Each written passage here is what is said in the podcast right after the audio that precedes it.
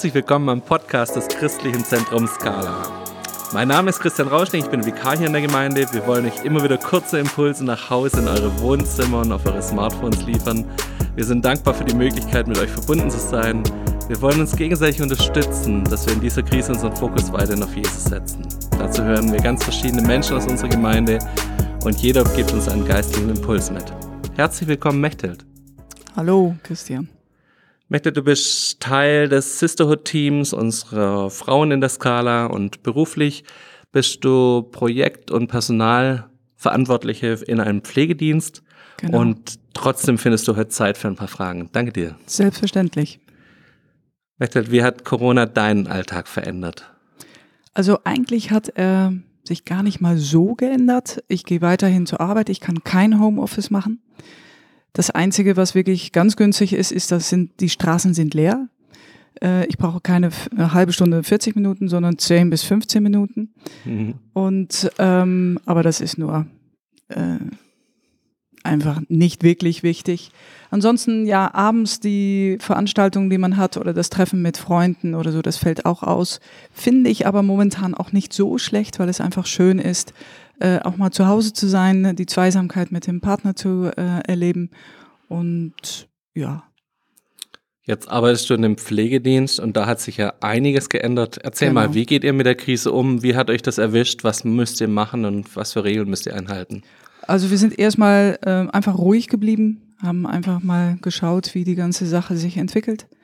Dann ist es so, dass die Führungskräfte, die treffen sich jeden Morgen und ähm, besprechen, was man tun muss oder was man unterlassen muss. Die Hygienemaßnahmen sind natürlich ziemlich aufgestockt und äh, Handschuhe trägt man. Ähm, man versucht wirklich so wenig wie möglich Kontakt äh, zu haben mit den Menschen, obwohl das natürlich auch gar nicht geht. Ich denke für die Pflegefachkräfte echt alle, alle Achtung und äh, wirklich, ähm, die leisten ganz Großes, weil die jedes Mal sehr eng auch mit äh, Patienten äh, zu tun haben und immer in dieser Angst leben, dass sie vielleicht doch angesteckt werden, was natürlich auch passiert, ganz klar. Dann mhm. kommen die auch gleich in Quarantäne. Und aber ansonsten ist äh, der stationäre Bereich ähm, bis jetzt verschont geblieben. Im ambulanten Bereich gab es äh, zwei Infizierte mhm. und die wurden dann auch sofort in Quarantäne und äh, ein Mann auch in, äh, ins Krankenhaus gebracht. Mhm. Jetzt ist auch deine Verantwortung, gehört wahrscheinlich auch dazu zu gucken, dass eure Mitarbeiter richtig gut geschützt sind. Man hört überall, dass Desinfektionsmittel, Mundschutz, ganzen Schutzmaßnahmen, dass das überall knapp wird. Wie geht's euch damit? Habt ihr noch genug? Nee, es ist äh, Mangelware. Ein Mitarbeiter hat äh, freundlicherweise für alle Mundschutz äh, selber genäht. Ein Mann übrigens, mhm. der einzige Respekt. im mobilen Bereich. Ja, Respekt. Und äh, ansonsten, äh, unser Chef guckt, dass man immer wieder die nötigen Sachen dann bekommt. Ja. Okay, auch ihr müsst euch eure Sachen zusammensuchen, genau. um arbeiten zu können. Mhm. Ich habe letzte Woche ein Interview mit einer Altenpflegerin gelesen, die ganz arg Angst hatte vor Ansteckungsgefahren. Du hast es vorher schon erwähnt. Es ist kaum möglich. Mhm. Wie erlebst du eure Mitarbeiter? Haben die auch wirklich, gibt es da Menschen, die wirklich Angst haben, sich anzustecken jetzt während der Arbeit? Klar, es gibt Menschen, die, äh, es gibt Mitarbeiter, die haben äh, Angst äh, und es gibt Mitarbeiter, die haben weniger Angst. Es hält sich so die Waage und äh, alle sind sie wirklich sehr, sehr mutig. Mhm. Ja. Braucht es auch Mut, jetzt wieder in Kontakt zu kommen mit Leuten, die eigentlich ja eine höchste Risikogruppe sind. Ja. Wie schaffst du es aktuell bei aller Krise, deinen Fokus auf Jesus zu setzen?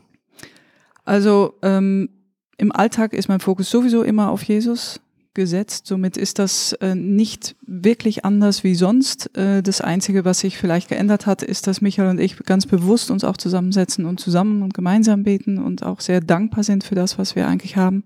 Mhm. Genau. Sehr schön. Mechtet, du hast uns einen Impuls mitgebracht. Ich freue mich drauf. Leg los. Genau. Also wie ihr wisst, sind wir zum Hund gekommen, wie die Jungfrau Maria zum Kinde.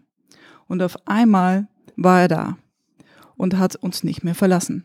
Bei jedem Spaziergang schaut er zurück und guckt, ob wir diesen Weg noch gehen. Er lässt mich niemals aus den Augen. Ich nehme ihn mit zur Arbeit und auf der Arbeit ist es so, wenn ich nur zum Kopierer gehe, kommt er mit. Wenn ich mich hinsetze, will er auf den Schoß. Er sucht permanent meine Nähe. Wenn er in uns reinkriechen könnte, würde er das, glaube ich, auch tun. Eines Tages sagte Michael, schau mal, so wie er sich äh, verhält, uns gegenüber, so sollten wir das, glaube ich, auch mit Jesus tun. Wie wahr? In meinem Leben habe ich schon sehr, sehr viel erlebt. Dinge, die mir oft den Boden unter den Füßen weggenommen haben. Und ich muss sagen, dass ich dadurch auch wie ein kleiner Knopf, also wie unser kleiner Hund geworden bin.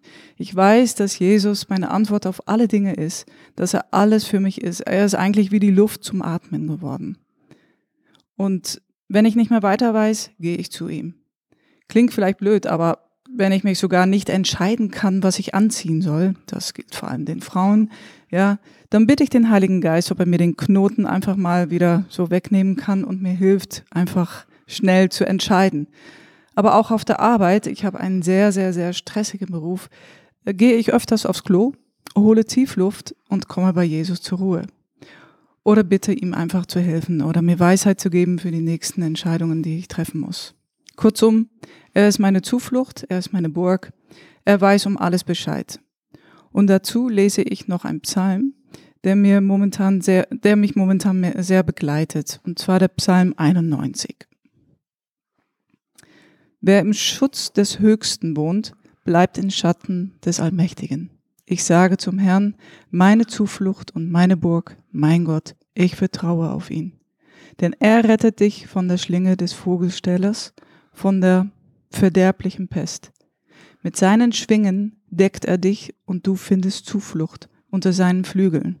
Schild und Schutzwehr ist seine Treue.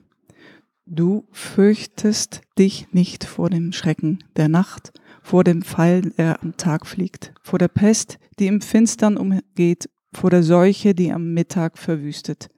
Tausend fallen an deiner Seite, zehntausend an deiner Rechten, dich erreicht es nicht. Nur schaust du es mit deinen Augen und du siehst die Vergeltung an den Gottlosen.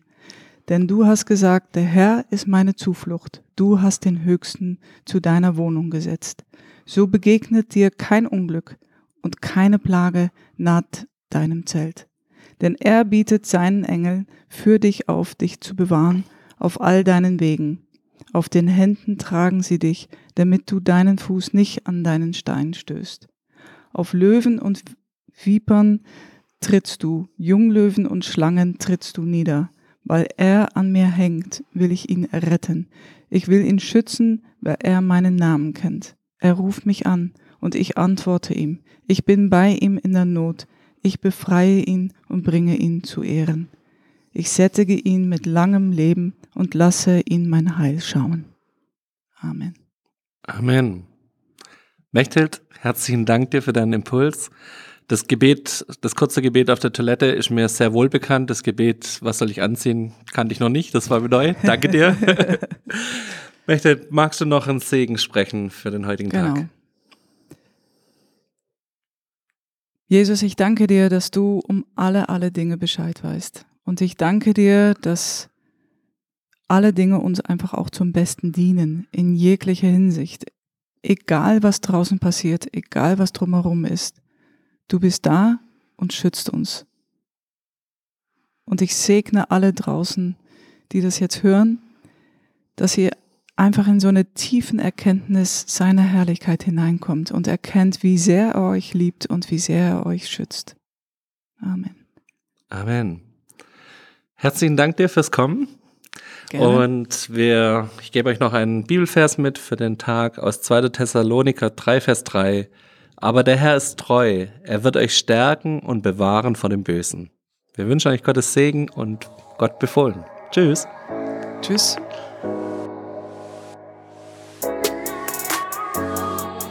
Das war der Podcast des Christlichen Zentrums Scala. Für mehr Infos besucht unsere Homepage unter www.scala.church oder scala-schaundorf.de.